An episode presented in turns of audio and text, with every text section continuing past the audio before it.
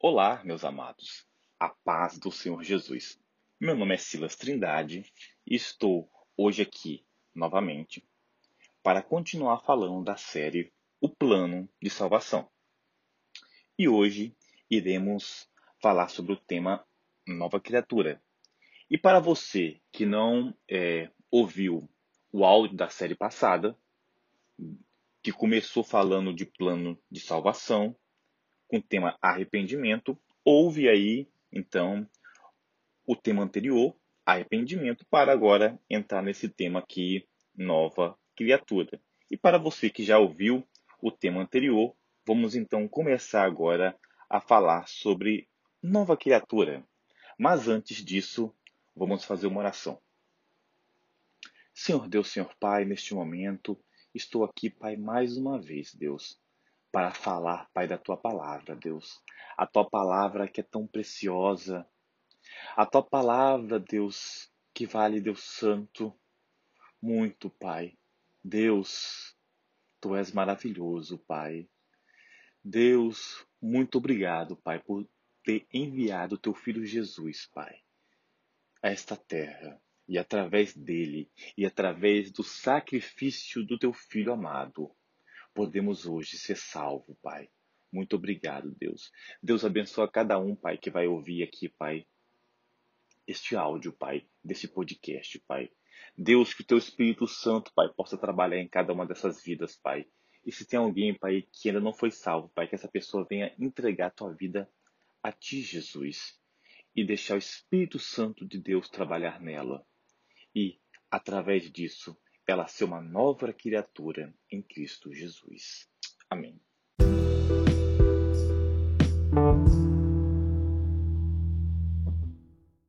Meus amados, esse tema, é, nova criatura, é um tema bem interessante.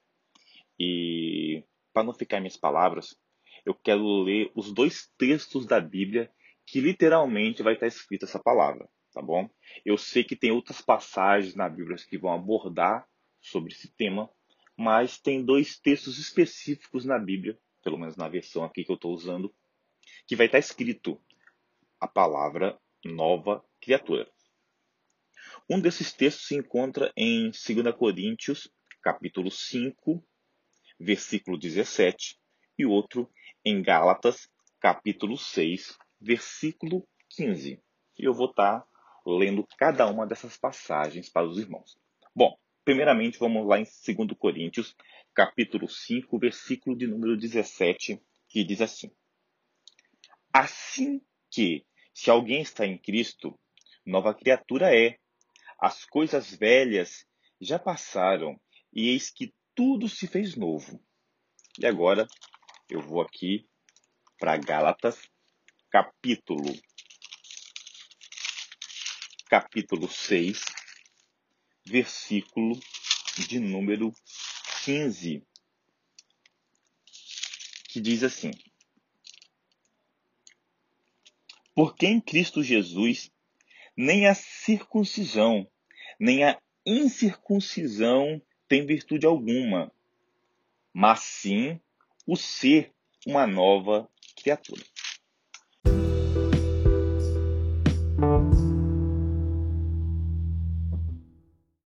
Vamos lá.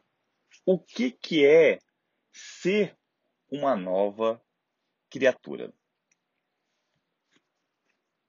Ser uma nova criatura é a partir do momento que você nasce de novo. E o que é nascer de novo? É a partir do momento que a gente entrega a nossa vida a Jesus.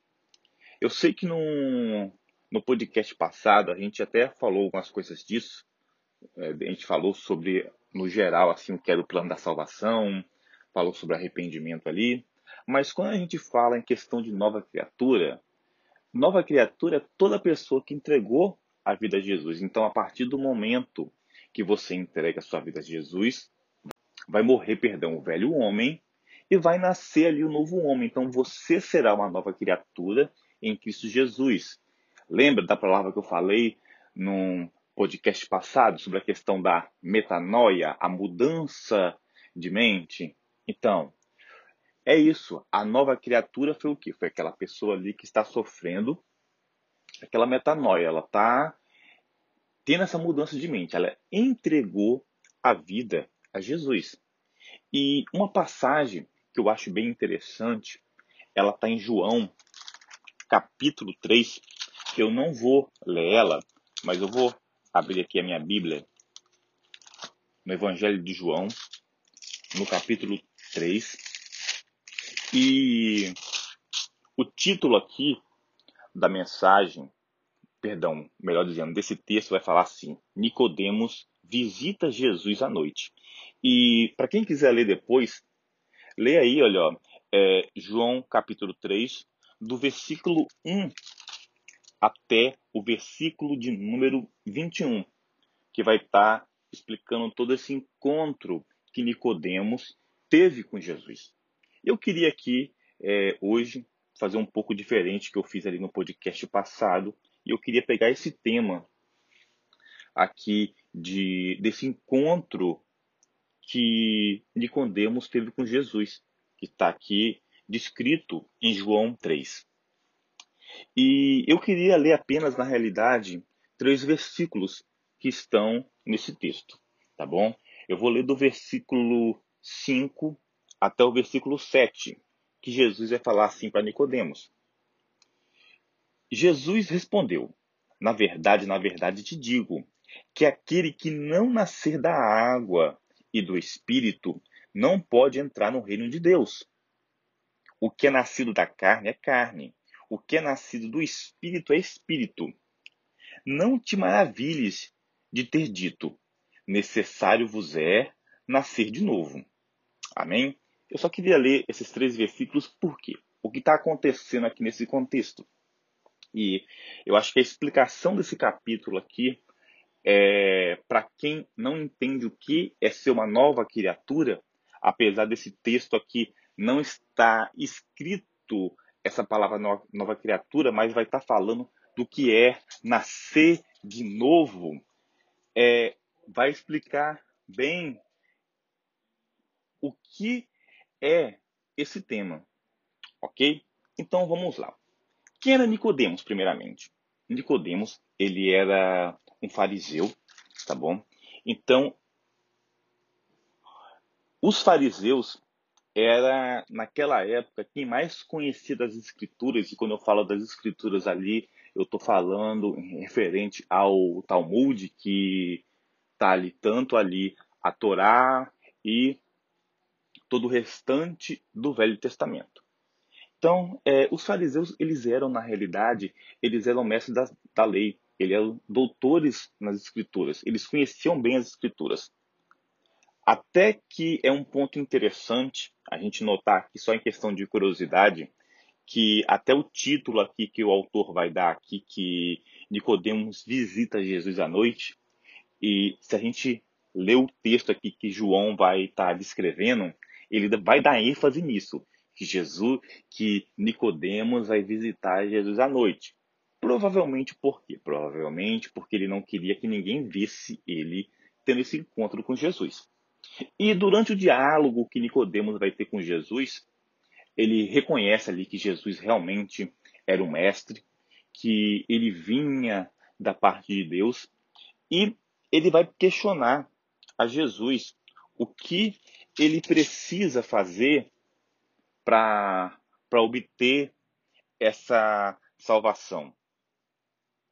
O que ele precisa é, fazer para nascer de novo. Porque quando Jesus vai falar para ele que ele tem que nascer de novo, ele vai pensar isso do modo físico, de literalmente ele ter que, ele ter que renascer da mãe dele. E ele vai questionar Jesus sobre isso. Aí Jesus vai pegar e vai explicar aqui o que significa é, esse nascer de novo, que é o que seria basicamente aí o velho homem está morrendo e nasce ali um homem transformado, tá bom? Então vai nascer aí uma nova criatura. E ah, mas espera aí, então. Como que eu vou fazer para esse velho homem morrer? Porque ah, eu gosto de fazer isso, eu gosto de fazer aquilo. Olha, eu acho uma um ponto que as pessoas falam bem interessante na igreja é venha como está. independente da forma que você está. Você entrega a sua vida a Jesus. E a partir desse momento que você entrega a sua vida a Jesus, o Espírito Santo de Deus vai começar a habitar dentro de você. E a partir do momento que você começar, tá bom? A deixar o Espírito Santo de Deus trabalhar na sua vida, ele vai trabalhar. Porque esse, esse é um ponto interessante. Ó. Jesus vai falar bem assim: Eis que estou à porta e bato. Se alguém ouvir a minha voz e abrir a porta, eu entrarei e cearei com ele e ele comigo. Então, a mesma coisa ali é o Espírito Santo. O Espírito Santo de Deus vai começar a trabalhar na nossa vida, tá bom? Naquilo e a partir do momento que a gente deixar. Porque não adianta a gente aceitar Jesus e fechar o nosso coração, ou até mesmo nós que já somos cristãos, e saber que tem algo dentro de nós que precisa ser mudado, e a gente não permitir que o Espírito Santo mude aquilo. O Espírito Santo, a gente tem uma coisa chamada livre-arbítrio, ok? Então, Deus, Jesus, o Espírito Santo jamais vai mudar algo dentro de nós que a gente não quer que a gente seja mudado. De repente pode acontecer até de, tá bom? Deus está na sua vida, ele precisa trabalhar em tal coisa com você. Ele pode até fazer você passar por provações para você ver que você está errado naquilo, situações para você ver que você precisa de mudança, mas se você fechar o coração, não adianta. Jesus jamais vai te forçar a algo que você não queira, tá bom? Esse é papel de Satanás, não é papel de Jesus, não é papel de Deus. Mas voltamos aqui para o nosso texto na questão de ser a nova criatura, na questão do nascer de novo. Eu acho essa passagem aqui muito interessante de João 3, porque até nessa passagem que vai ter um, um versículo aí, acho que é muito, muito conhecido de todos, até de não de quem não é cristão, que é João 3,16, que vai falar assim: Porque Deus amou o mundo de tal maneira que deu o Filho unigênito, para que todo aquele que nele crê não pereça, mas tenha a vida eterna. Esse texto é interessante porque Jesus aqui, em em poucos versículos, vai explicar muita coisa a Nicodemos. Vai explicar para ele o que é necessário ele fazer para nascer de novo. É, vai explicar para ele a questão que o próprio Jesus ele precisava ser sacrificado, tá? Se você for entender o contexto aqui de tudo que ele está dizendo. Por quê? Por que nova criatura? Porque na realidade a gente, toda vez que cada um de nós que nascemos, já nascemos com a natureza pecaminosa a gente tem que lembrar o quê? Que Deus criou o homem perfeito, a imagem e semelhança dele, mas o homem caiu. O homem tem uma, natureza caída. Porque o capítulo 1 e 2 de Gênesis vai falar sobre a criação do mundo, a criação do homem e tudo como Deus fez, fez perfeito. Mas ali em Gênesis 3 já vai haver a queda do homem. E quando a, o homem cai, quando tem uma quebra de aliança, quando o homem quebra a aliança que ele tinha com Deus, o homem, a partir de então, e, e quando Deus coloca o castigo sobre o homem por causa dessa quebra, essa, por causa dessa quebra de aliança, quando Deus pega e sentencia, sentencia faz o homem ser sentenciado é, a algo que não era a escolha de Deus para o homem. A partir daquele momento, todos nós que nascemos, nascemos com a natureza pecaminosa. Mas Cristo, ele veio o quê? Ele veio para refazer a aliança que o homem uma vez quebrou com Deus.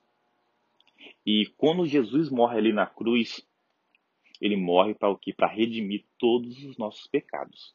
Então, hoje somos salvos mediante ao sacrifício do Cordeiro puro que foi Jesus Cristo. Então, a partir do momento que a gente aceita ele, a gente se torna uma nova criatura. Mas para por aí? Não, não para. A gente tem que deixar o Espírito Santo de Deus trabalhar na gente. E uma, um ponto bem interessante, que até aqui o versículo 5 vai relatar, que Jesus vai falar bem assim para ele, ó, na verdade, na verdade te digo, que aquele que não nascer de água e do Espírito não pode entrar no reino dos céus. O que, que é isso? Ele estava querendo dizer aqui que deveria sim a pessoa é, depois ali se batizar, tá bom? Aqui ele vai estar falando do batismo do arrependimento, né, que é o batismo nas águas, que algumas igrejas, a maioria das igrejas na realidade faz o, o batismo por submissão, né, que é você pegar, mergulhar a pessoa toda ali na, na água ali. Algumas igrejas faz por aspersão, mas eu acho que são pouquíssimas igrejas que faz isso. Eu não sei agora falar o nome de quais faz, mas enfim, independente da, da igreja que você está, o batismo é feito de, de duas maneiras. Para o quê? Para as pessoas que conseguem reconhecer o que é o arrependimento. Tanto que toda igreja cristã, toda igreja evangélica, na realidade, ela não batiza crianças, não batiza bebês. Você só pode ser batizado a partir do momento que você entende o que é arrependimento. Tá? É, eu fui batizado quando eu tinha 15 anos. Eu acho que algumas igrejas usam a partir de 12 anos já batizam, mas isso varia um pouco, acho que de 12, 15 anos.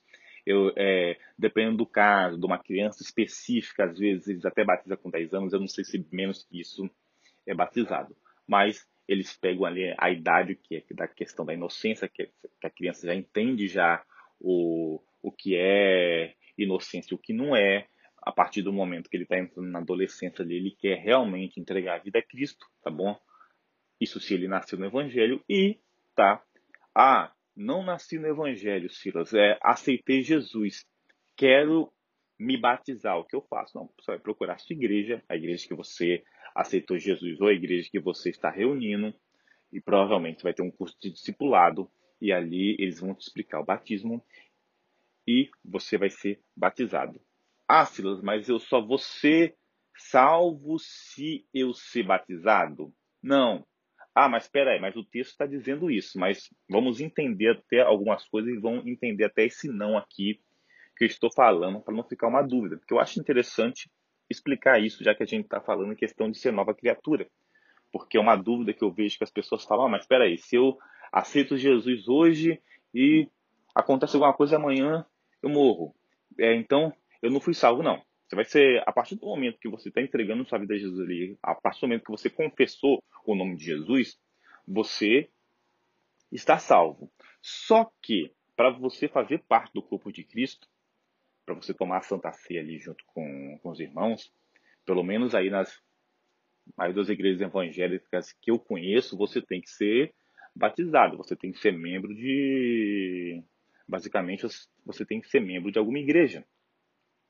Mas o que acontece? O batismo é uma profissão de fé, tá bom? O batismo você está ali realmente sepultando o velho homem. Você está realmente ali proferindo que você está se entregando sua, é, a vida a Jesus mesmo, que você entregou sua vida a Jesus por completo, tá? Que você realmente quer ser diferente do mundo agora. Então, o batismo basicamente seria o sepultamento realmente do ali do, do velho homem. Tá? Então, se a, se a sua conversão é, é a morte do velho homem, o batismo seria o sepultamento.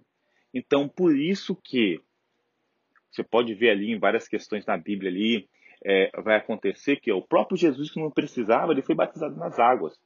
E todo mundo ali que se convertia era batizado nas águas para o quê?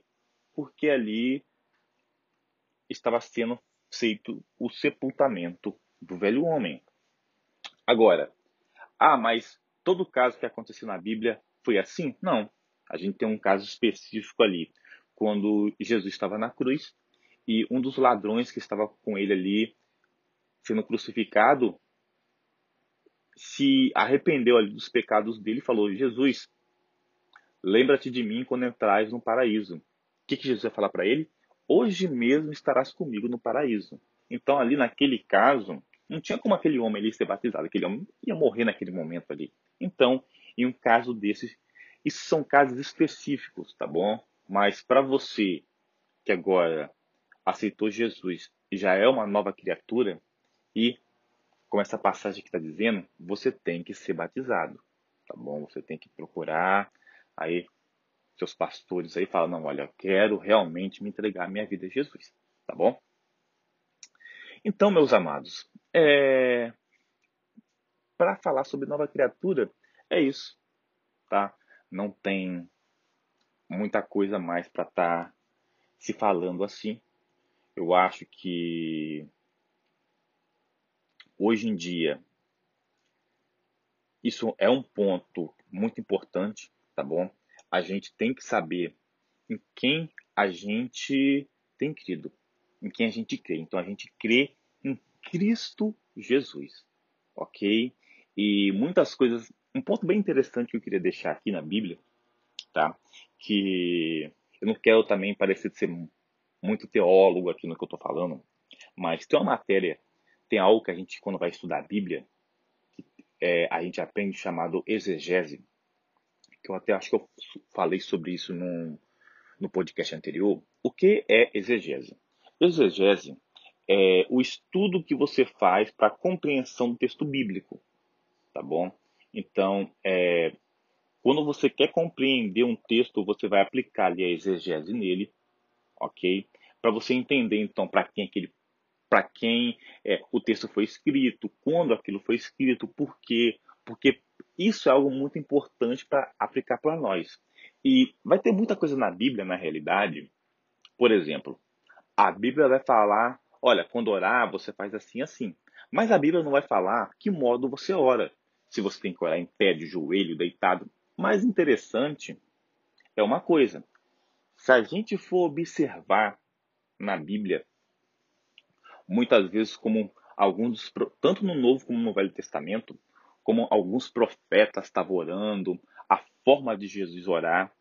O interessante é, quando Jesus orava por alguém, normalmente ele estava de pé ou estava sentado.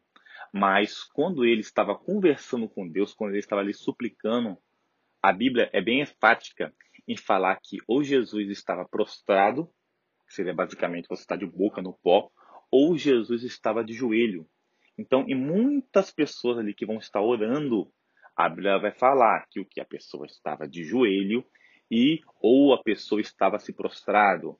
Quando Satanás mesmo fala, quando Satanás tenta Jesus ali no Getsemane, ele vai falar para Jesus, para Jesus se prostrar perante ele.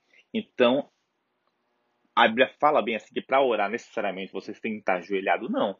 Mas a gente pega e vê que o quê? Vê que questão, por, por isso que eu estou falando a questão da exegese. A exegese muitas vezes ela vai pegar o que? Ela vai fazer comparações, ou seja, vai comparar fenômenos. Toda vez que aquele fenômeno estava acontecendo, acontecia daquela maneira, tá?